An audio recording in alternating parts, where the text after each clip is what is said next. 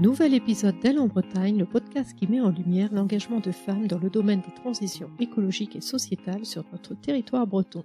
Je suis Marie-Cécile, sa fondatrice, et mon souhait est de vous faire découvrir leur parcours, leurs réussites, leurs doutes, leurs fiertés, leurs astuces, pour vous inviter peut-être à les rejoindre, à explorer les vôtres ou tout simplement par curiosité. Dans tous les cas, j'espère que vous prendrez autant de plaisir que moi à découvrir le parcours de ces femmes toutes passionnantes et remarquables. Et place à l'épisode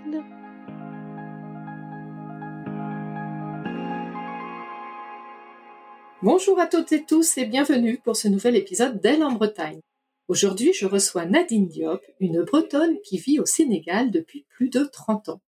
J'ai connu Nadine lors de ma mission solidaire avec l'ONG Électriciens sans frontières et j'ai eu très envie de réaliser cet épisode pour partager sa belle histoire de vie. En effet, Nadine va nous raconter son parcours qui commence à Loudéac dans les Côtes d'Armor puis sa rencontre avec son futur mari d'origine sénégalaise qui l'a amené à partir s'installer au Sénégal. Sur place, Nadine a tout de suite voulu contribuer à la vie locale et elle s'est engagée auprès des enfants et des femmes au travers de Tchekenam, une association franco-sénégalaise dont le but est d'accompagner les écoles maternelles construites par cette même association. Je laisse Nadine nous raconter tout cela, vous allez voir c'est passionnant, L'enregistrement est à distance car vous l'avez deviné, il y a quelques kilomètres qui nous séparent puisque Nadine est actuellement au Sénégal et moi bien sûr en Bretagne. Bonjour Nadine, comment vas-tu aujourd'hui? Ah bah écoute, je vais très bien et je suis ravie de participer à ton podcast de femmes bretonnes inspirantes.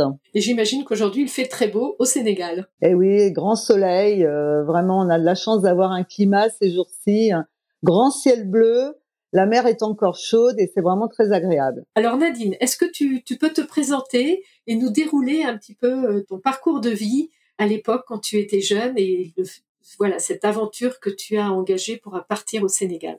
Voilà, donc je m'appelle Nadine euh, Karimalo Diop. Hein. Je suis née dans un petit village à Saint-Barnabé, dans les Côtes d'Armor, près de Loudéac, et où j'ai grandi. Puis ensuite, j'ai fait mes études secondaires au lycée euh, Ernest Renan à Saint-Brieuc. Et je pense que c'est le cri des mouettes qui m'ont donné l'appel du grand large, parce que donc euh, quand je suis revenue comme éducatrice euh, à l'Oudéac, j'ai rencontré mon mari euh, Mam Diop, sénégalais d'origine, et euh, après être allé visiter un, un, mois son pays, quand on est revenu, on a décidé d'aller vivre au Sénégal, voilà, et de faire le grand pas, d'aller vivre sur un autre continent, voilà. Et j'étais ravie à l'époque. J'avais 25 ans, amoureuse, aventurière, envie de découvrir euh, le monde. Ouais, je pense que j'avais j'avais déjà ça en moi depuis euh, depuis que j'étais toute jeune. Hein. J'ai toujours eu envie de, de partir. En tout cas, euh, j'avais envie d'aller découvrir le monde. J'ai découvert une partie euh, de l'Afrique et euh, non, non, ça correspondait, je pense, à un, à un idéal de, de petite fille. Voilà qui avait envie de découvrir d'autres mondes. Ouais, et de là à partir un mois là-bas et ensuite d'aller s'y installer, voilà, il y a quelques étapes à franchir. Oui, c'est sûr. C'est vrai que j'avais euh, donc découvert le Sénégal avec mon mari, même pendant un mois. On était allé faire un très beau voyage aussi en Casamance, où j'ai découvert une Afrique euh, authentique, une Afrique, euh, une belle région vraiment. C'était un bel endroit.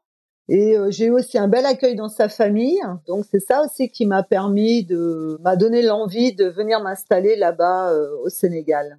Et raconte-nous un peu ce dépaysement. Bon bah c'est vrai que on s'est retrouvé donc dans la dans la ville de, de Mbourg. Hein, euh, notre maison pour rejoindre notre maison dans le quartier Thiocéest hein, qui s'appelle Thiocéest.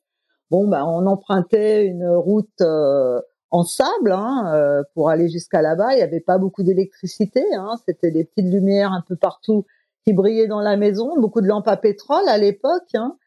Et euh, je me souviens aussi que bah il y avait pas il y avait pas WhatsApp, hein, il y avait pas Messenger, il y avait pas tous ces réseaux de communication. Donc le dimanche après-midi, toujours le dimanche, hein, j'avais rendez-vous à la station Shell du quartier pour communiquer euh, avec mes parents. Voilà, c'est ça. Donc euh, c'est dire que euh, l'isolement était quand même assez grand, voilà. Donc j'ai tout de suite commencé à apprendre le Wolof pour pouvoir aussi communiquer avec les gens, parce que bien que la langue, euh, beaucoup de gens parlent le français, mais ce n'était pas non plus la majorité des gens. Donc, euh, j'ai commencé à apprendre le Wolof et c'est ça qui m'a aidé à m'intégrer aussi dans la vie locale. J'ai appris aussi à cuisiner. J'ai appris un petit peu toutes les traditions du euh, et la culture, quoi. Euh, j'avais aussi eu envie, quand j'étais plus jeune, de faire des études d'ethnologie. Hein, donc, euh, j'ai pas réalisé ce rêve-là, mais je pense que j'ai toujours été intéressée par des cultures différentes et je pense que j'ai fait ce plongeon dans la culture sénégalaise, mais ça m'a aussi euh, m'a permis de. J'étais intéressée, quoi, voilà, par voir comment les gens vivaient. Euh. Mais, mais au-delà de t'y être intéressée, tu t'y es intégrée aussi. Oui, je me suis intégrée, ouais. Je me suis intégrée à, à cette vie locale. Et, euh, et même dans l'activité, parce que la première activité que vous avez exercée quand tu es arrivée avec euh, ton mari donc à, au Sénégal, vous avez eu une activité de mariage. On avait euh, donc euh, acheté un camion frigo. C'est là où j'ai commencé avec mon mari l'activité de mariage. Voilà. Donc on achetait le poisson sur les plages et on le revendait dans les marchés locaux. Et moi, je m'occupais de conduire le camion frigo. Voilà, c'était un petit camion. Alors je sais que là-bas, les, Français, on, on, nous appelle les toubabs. Tu non seulement tu étais une femme blanche au volant d'un camion, donc pour connaître l'état des routes aujourd'hui, donc j'imagine il y a 37 ans, et la circulation et, euh, et finalement il y a peu encore peu de femmes qui conduisent, ça devait donner, ça devait être quelque chose. Oui, c'est vrai que je ne me rendais pas compte de l'effet que je devais avoir à conduire ce camion-là à l'époque, ce camion frigo, mais euh, quand on allait sur les marchés locaux, et c'était de très bonne heure le matin, hein, sur des routes encombrées, dans des marchés pas toujours très propres, avec beaucoup de moustiques. Je me souviens que je récupérais dans le camion et que j'étais envahie de moustiques à l'époque et de d'odeurs euh, pas toujours très cool, voilà. Mais euh, c'était c'était une belle implication dans la vie sénégalaise. Hein. Euh, j'étais vraiment contente aussi de, de mener ce projet-là, de rencontrer les gens et de pouvoir vivre aussi de, de ce commerce. Et la rencontre justement avec des Sénégalais. Alors, tu disais que tu avais eu plutôt une, un très bon accueil de la famille de ton mari. Et, et sinon, la population, euh, comment comment ça se passait? C'était pas toujours évident non plus. Euh, de, de, il faut du temps hein, pour s'intégrer dans un pays. Et euh, c'est vrai que c'est à partir du moment où j'ai eu mes enfants où je pense que ça a été plus facile aussi de de, de, de s'intégrer dans la vie locale. Hein. Je pense que ça a été important d'aller à l'école, les. Une fois qu'on a commencé aussi les activités avec le Benteigné, j'ai pu aussi avoir plus de relations euh, professionnelles, donc des relations avec les avec les gens. Ouais. Et c'est après euh, qu'on a trouvé ce terrain à Nianing et qu'on a commencé à s'installer euh, dans un lieu qui me convenait plus. Donc on était au bord de la mer et dans un dans ce joli village de pêcheurs de Nianing. Ouais. Village de pêcheurs, mais vous n'avez pas continué cette activité de pêche.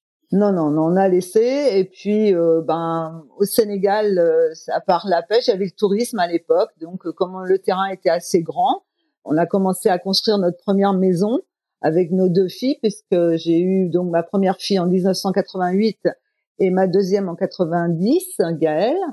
Et donc, après, on s'est dit que le terrain était assez grand pour faire une activité touristique. Voilà, ouais.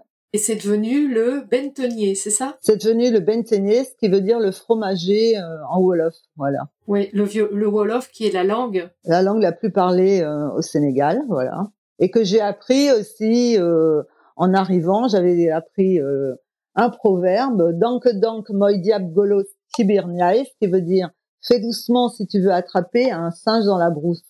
Et je pense que c'est un proverbe auquel je me suis attachée parce que c'est vrai que quand on change de culture, si on ne prend pas le temps d'assimiler justement cette nouvelle culture, on peut euh, très vite aussi se décourager.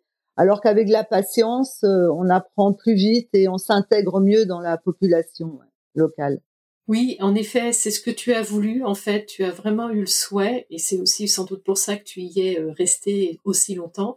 Tu as vraiment voulu euh, t'intégrer dans cette culture sénégalaise. Oui, tout à fait. J'avais envie d'apprendre, de, découvrir, de d'intégrer. Pas pour autant non plus totalement copier, parce que je garde mon identité bretonne, mon identité française aussi. J'ai besoin de, de cette identité-là pour euh, mieux appréhender la culture sénégalaise aussi. Et vraiment, l'apprentissage de la langue a été euh, comme je dis souvent, le passeport qui m'a permis de m'intégrer dans la population sénégalaise. Oui, parce que au travers en fait de cette activité touristique que tu as lancée, euh, tu as vraiment voulu faire le lien avec euh, la vie locale. Tu disais, j'ai intégré le syndicat d'initiative, j'ai participé à des activités euh, de, courses de pirogues, de défilés, de fêtes. Raconte-nous un peu ça. Oui, c'est-à-dire que quand on a démarré nos activités au Benteigné, il y a eu à ce moment-là un ministre qui a proposé de faire des syndicats d'initiative dans les villages touristiques. Et euh, donc, euh, j'ai participé à, ce syndicat d'initiative à, à et c'était vraiment euh, des actions. On a organisé des courses de pirogue, on a organisé des défilés le jour du, de la fête de l'indépendance. On a aussi fait des actions de nettoyage dans le village, et ça m'a vraiment permis aussi de, de m'intégrer dans la population locale. Et ça a été vraiment une période de ma vie très intense au village de Nianing. Ouais. On était une dizaine de personnes à s'occuper de ce syndicat. Il y avait quelques personnes euh, de, qui avaient des responsabilités dans l'hôtellerie, dans l'artisanat. Euh, et ensemble, on essayait de, de, de donner un, un, impact aussi, de d'avoir euh, faire connaître Nianing, d'avoir des, des, activités. Et c'est vrai que ça, ça, ça, manque depuis parce que ça s'est arrêté. Et, et c'est dommage parce que c'était une identité qu'on donnait au, au, village de Nianing. Ouais. Donc en parallèle de ton activité hein, d'hôtellerie avec le Bentenier, euh, tu as engagé voilà des, de nombreuses associations et notamment tu as créé en 2002 Chickenham. Raconte-nous ça aussi. Bah voilà, donc Chickenham c'est ma, ma deuxième grande aventure. C'est une grande famille Chickenham, hein, que ce soit au Sénégal ou euh, en France, en Bretagne. Donc en fait, c'est en allant inscrire ma fille à l'école maternelle euh, du village de Warang que j'ai rencontré le directeur et que je lui ai demandé comment ça allait. Et c'est là qu'il m'a dit que l'école où j'avais inscrit ma fille, qui était une école maternelle publique, venait d'être, euh, c'était avant, auparavant une école euh, maternelle privée. Elle a été remise à l'État. Et quand je suis arrivée, il y avait eu un directeur de nommé et un gardien. Voilà, il n'y avait pas d'instituteur, c'était pas organisé. J'ai été très sensible euh, à ça. J'ai regardé autour de moi, il n'y avait pas de portail, il n'y avait pas de toilette, donc j'ai commencé à mobiliser les gens autour de moi, ma famille, mes amis et les clients du Benteigné pour pouvoir euh, ben, essayer de que cette école fonctionne. Et effectivement, ça a bien marché. On a réussi à, à financer les postes pendant une année et euh, faire des aménagements. Maintenant, euh, voilà quoi. Je pense que avec les gens qu'on était, pour la plupart originaires de Bretagne, on s'est dit tiens, si on faisait une association et si on crée nos propres écoles. Voilà, c'est comme ça que c'est parti de Chicanam. Et on a construit notre première école de brousse à Andiaron. Et au travers de ces écoles, et comme tu le dis, hein, euh, un bon départ dans la vie commence par la scolarisation des tout petits. Il y avait ce souhait-là aussi, et également de, de mener euh, des actions de sensibilisation par rapport aux, aux violences sexuelles, à la maltraitance des enfants. Il y avait aussi cette volonté.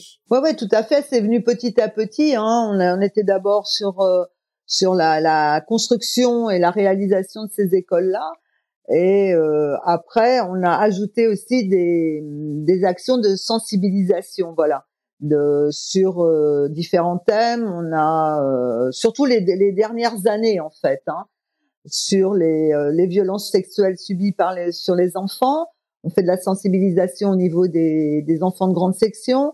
On fait des sensibilisations au niveau des parents d'élèves, des équipes éducatives, avec un animateur euh, spécialisé.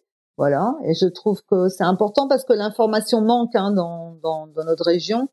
Et c'est bien aussi de, de parler, de, d'informer les gens sur ces sujets quand même graves. On a fait aussi des informations sur la, le, les dangers du sucre parce que malheureusement, euh, ben, les enfants, euh, chaque matin, les parents leur donnent des bonbons, leur donnent des sucettes, leur donnent des chips. Et ça, vraiment, il faut aussi sensibiliser. Dans nos dernières visites médicales, on s'est rendu compte que les enfants avaient beaucoup plus de caries dentaires qu'auparavant. Donc, ce qui prouve bien les dangers de, de, du sucre. Voilà, c'est ça. Et tu as été également encore plus loin euh, au travers justement de paquets de naissance suite à un échange que tu avais eu avec euh, la sage-femme d'une maternité. Alors ça, c'est une action qui est liée au, au C'est une action qu'on a menée parce que les gens nous amenaient des, des vêtements et nous amenaient différentes euh, choses. Euh, à donner, voilà. Et il disait tiens voilà Nadine, euh, tu donneras parce que tu sais où donner et à qui donner quoi. Mais en fait donner n'est pas facile. Hein. Il faut quand même que ce soit dans un processus qui soit organisé, qui fonctionne et qui a un sens. Après on en a discuté un petit peu avec la sage-femme euh, à l'époque, Félicité du dispensaire de Nianing. Elle nous a dit que les mamans ne venaient pas à la visite du neuvième jour dans les écoles, dans à la maternité et donc, on a mis en place ce paquet naissance. Donc, nous, on demande les voyageurs qui viennent séjourner au Benteigné d'amener dans leur valise des vêtements pour bébés de 0 à 2 ans. Quand ils arrivent, ils font ces paquets. Et après, à la visite du neuvième jour, quand la maman et le bébé vont à la maternité, la sage-femme donne un papier pour venir récupérer le paquet au Benteigné. Voilà. Donc l'action est menée de A à Z euh, sur le Benteigné, elle est durable puisqu'on l'a créé en 2007 et jusqu'à présent, on a dû à peu près 3800 paquets naissance à peu près ont été distribués. Et je pense que voilà, c'est une action euh, qui a du sens. Voilà, c'est ça qui me plaît et qui fait participer aussi les, gens qui viennent au Sénégal et qui a un impact sur la population. Ouais. Ouais, tout à fait. Et puis, voilà, quand tu dis un impact sur la population, du coup, euh, ces, ces, ces visites du neuvième jour, euh, euh, se font plus facilement Les femmes y vont euh... ouais, bah oui, oui, oui, bien sûr, elles viennent, elles viennent. Et puis c'est aussi à cette visite-là que la sage-femme parle de la contraception. Elle voit comment est la maman. Enfin, c'est un, un rendez-vous important aussi pour la maman et le bébé. Ouais. Ouais. Et puis l'espacement des naissances aussi, tu disais. Voilà, c'est ça, ouais, ouais. Plus l'espacement des, des, naissances avec justement la sage-femme parle de, de la contraception. Ouais. Et au-delà de ça, toujours au Bentonnier, tu as euh, organisé toutes sortes de stages, que ce soit en termes culturels, mais aussi par rapport à euh, touristique, euh, artistique. Au-delà d'être un lieu d'hébergement, le Bentonnier aussi, je voulais que ce soit un lieu qui résonne autour de lui. Et donc, on a commencé à faire des stages de danse aussi, des danses africaines avec mon ami Ken Motema qui malheureusement n'est plus avec nous mais euh, on faisait des stages de danse contemporaine et euh, sénégalaise. On a fait des stages aussi de yoga. On a fait avec mon cousin Luc. On a fait aussi des stages euh, d'écriture, des week-ends littéraires. Vraiment, c'est des choses aussi qui, à moi, m'ont apporté beaucoup, mais qui ont apporté aussi aux gens qui venaient. Quoi, c'était vraiment des moments, euh, des moments intenses, des moments de joie, des moments de de partage euh, avec aussi euh, les acteurs locaux parce que j'ai la chance d'avoir vraiment une équipe au Benteigné de jeunes euh, sénégalais sénégalaises qui sont vraiment ils, donnent aussi un sens à leur travail et c'est tout un monde en, en fait au Le Benteigné quoi. C'est pas uniquement les clients. C'est les clients c'est le personnel c'est aussi le village et c'est les actions qu'on mène. Voilà c'est ça je pense aussi aux stages de danse. Par exemple, il y avait effectivement des répétitions qui étaient faites dans le cadre du Bentené. Mais après, on est allé aussi dans les villages, danser avec la population. Et c'est ça qui fait aussi la rencontre. Je suis toujours, euh, j'essaye que durant le séjour des, gens qui viennent au Bentené, il puisse y avoir une rencontre avec euh, la population. On va aussi dans, nos écoles euh, faire des rencontres avec les enfants, avec les animatrices, on mange à la sénégalaise autour du bol, hein, et après on danse. Voilà, c'est des moments qui sont forts. Euh, et c'est aussi ce que j'ai voulu faire dans les voyages au féminin.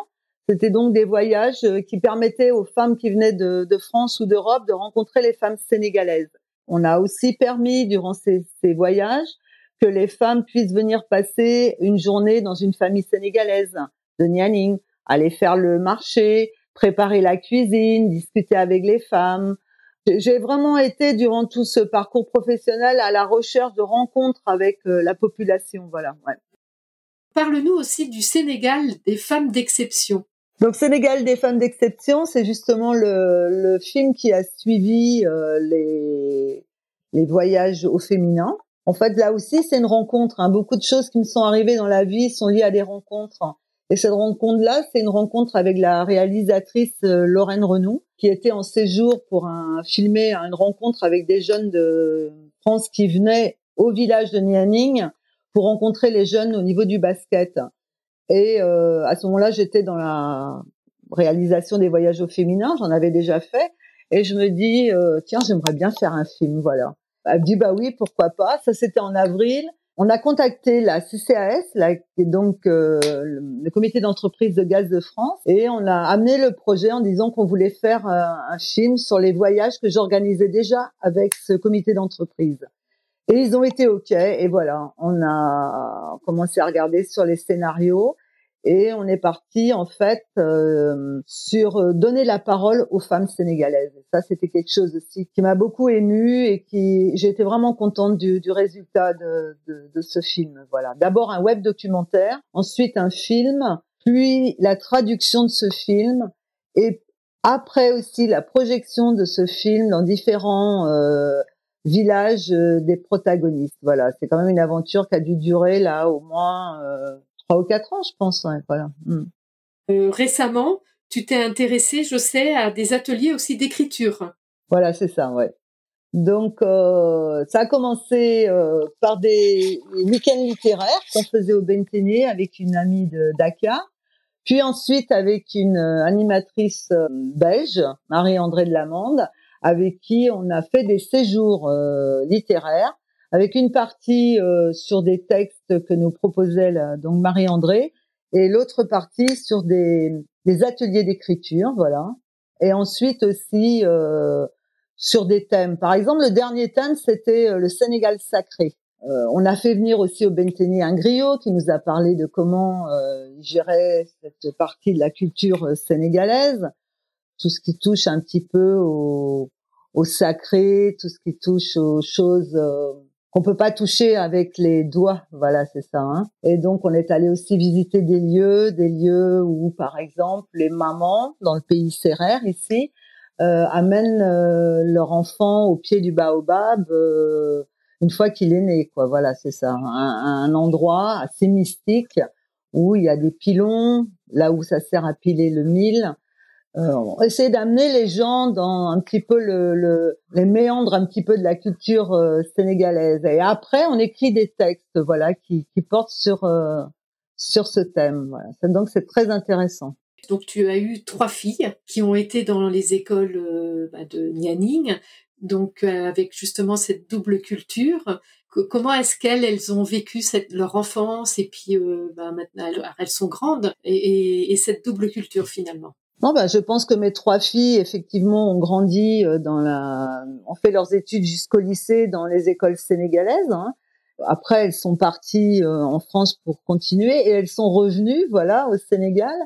Mais je pense que le fait aussi d'être au Bentené leur ont permis d'être et en même temps dans le village et en même temps aussi avec les les enfants qui venaient séjourner euh, de France, ça leur a permis aussi de partager aussi les, les, les jeux avec les enfants qui venaient de, de, de là-bas. Quoi. Et ça, je pense que ça les a aidés aussi à acquérir cette double culture que, d'après ce que je vois et de leur parcours qu'elles ont actuellement, leur aurait bien réussi. Voilà. Tu as aussi euh, été jusqu'à l'écriture d'un livre. Oui, voilà. Chicanam allait fêter ses 20 ans et euh, j'avais envie de laisser une trace de, de ces 20 ans d'activité. Et donc, euh, je me suis lancée dans la rédaction de ce livre. Je suis partie chercher euh, dans ma mémoire euh, des souvenirs et puis euh, je les ai portés sur sur ce livre. Voilà. C'était un travail assez long, un travail qui m'a mais qui m'a fait aussi beaucoup plaisir de retracer toutes les étapes de cette aventure humaine de ce pont qui a été créé entre la Bretagne, surtout la Bretagne, mais aussi la France, mais aussi l'Europe et le continent africain. Je trouve que participer à cette aventure qui réunit des gens pour une action à 5 ou 6 000 kilomètres de chez eux, je trouve que c'est vraiment quelque chose d'assez exceptionnel. Et j'avais envie aussi que d'en laisser une trace, voilà. Et de remercier aussi tous les acteurs qui ont participé à cette aventure, de que ce soit dans les écoles, les équipes éducatives, ou que ce soit toutes les équipes euh, au niveau de Chicanam en Bretagne qui ont vraiment œuvré aussi pour la réussite de ce projet. Parce que ce qu'il faut dire, c'est que chaque année, il y a un événement qui est créé en Bretagne qui permet de collecter des fonds pour justement financer ces écoles au Sénégal. Oui, voilà, c'est ça. Chaque année, et cette année, ce sera donc le 8 septembre à Saint-Barnabé, qu'on va organiser une grande fête. Ça commence par une randonnée euh, pédestre le matin, parce que je pense aussi que c'est important quand on est dans une association de participer. Et marcher, pour moi, c'est déjà participer. Voilà, c'est ça. Ensuite, on fait un grand poulet yassa hein, qui est organisé par mon mari. On fait venir aussi un chanteur sénégalais qui viendra animer l'après-midi.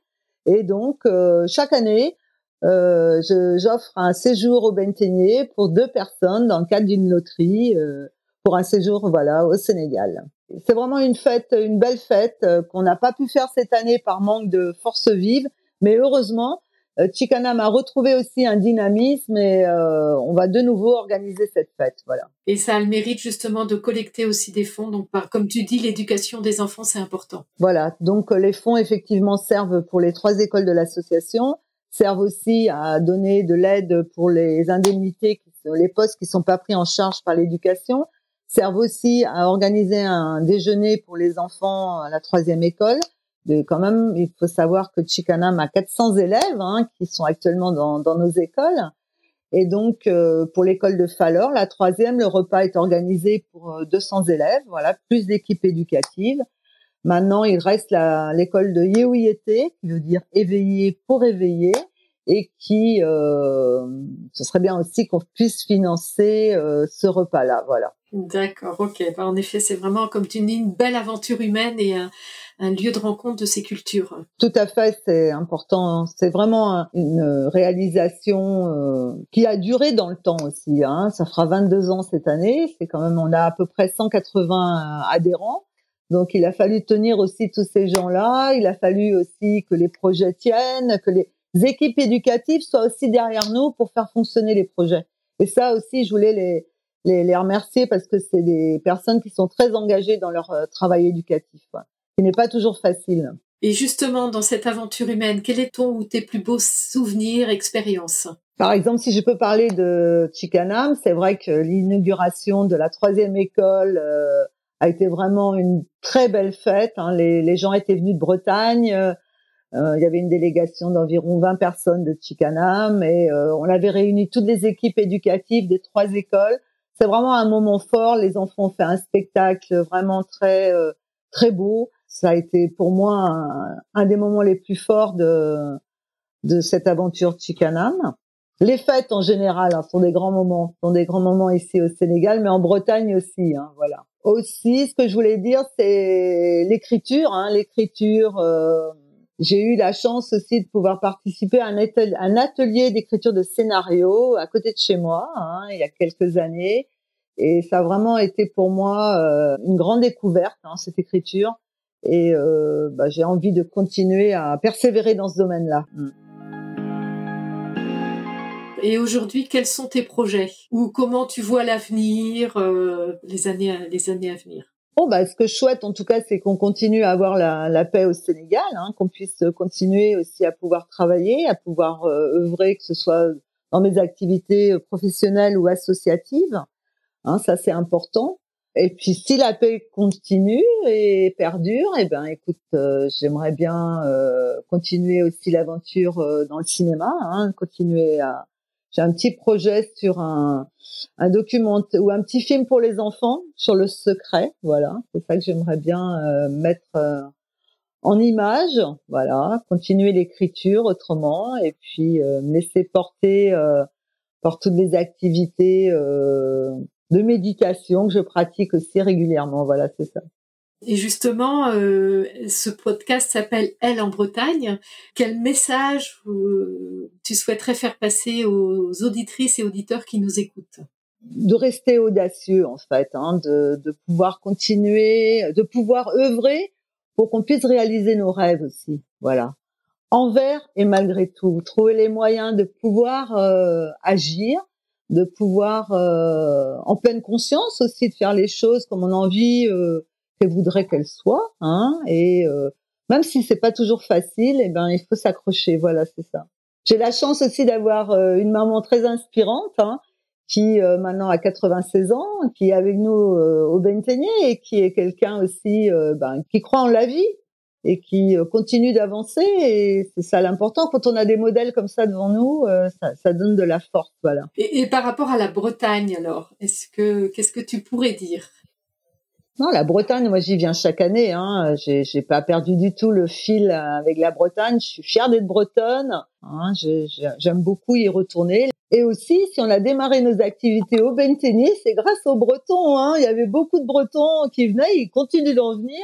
Et, finalement, euh, même si les cultures sont très différentes entre les Bretons et puis euh, les Sénégalais, il y a quelques points communs. On est des peuples de la mer, hein, euh, donc des peuples aussi d'ouverture, hein, des peuples qui sont ouverts sur l'extérieur. On a des, par exemple, euh, cœur. Euh, je pense qu'en breton c'est maison et en sénégalais c'est maison aussi. Hein, donc il y a une force aussi qui qui est chez ce peuple sénégalais qu'on retrouve aussi chez les Bretons et on arrive à la fin de cet échange là et est-ce que tu souhaiterais ajouter quelque chose ou un point en particulier? Je voulais dire quand même, hein, parce que quand je suis arrivée en, en 1987, les dimanches c'était un petit peu dur dans mon petit quartier Hambourg là, et, et j'avais vraiment la nostalgie euh, de la Bretagne et de mon pays. Et euh, je filais à la boutique m'acheter de la farine, des œufs, du lait, et je faisais des crêpes, voilà. Et c'est pour dire que c'est pas facile à c'était pas facile à l'époque. J'avais 25 ans et le, cette nourriture là ces crêpes là va me redonner de l'énergie pour continuer d'avancer. Bon maintenant c'est vrai que euh, au fil du temps je n'ai plus cette nostalgie hein, parce que j'ai le Sénégal est devenu aussi mon pays hein. je suis sénégalaise j'ai la nationalité et je suis fière aussi d'être sénégalaise. Mais je voulais quand même parler de cette nostalgie. Je pense que beaucoup de gens qui vivent à l'étranger aussi euh, des Bretons ont envie de se faire des crêpes un dimanche après-midi. Voilà. Revenir à l'essentiel. eh ben écoute, merci beaucoup Nadine de nous avoir partagé donc ton beau parcours de vie et quand tu as parlé d'audace tout à l'heure, eh ben, je pense que comme je disais, euh, tu en as fait preuve. Merci à vous toutes et tous qui nous écoutez. Merci aussi pour votre fidélité. Si vous avez aimé, n'hésitez pas à mettre 5 étoiles sur vos plateformes préférées, à vous abonner, à me faire part de vos commentaires, que j'ai hâte de lire. Et je vous donne rendez-vous dans 15 jours pour le prochain épisode. Kenavo! Kenavo!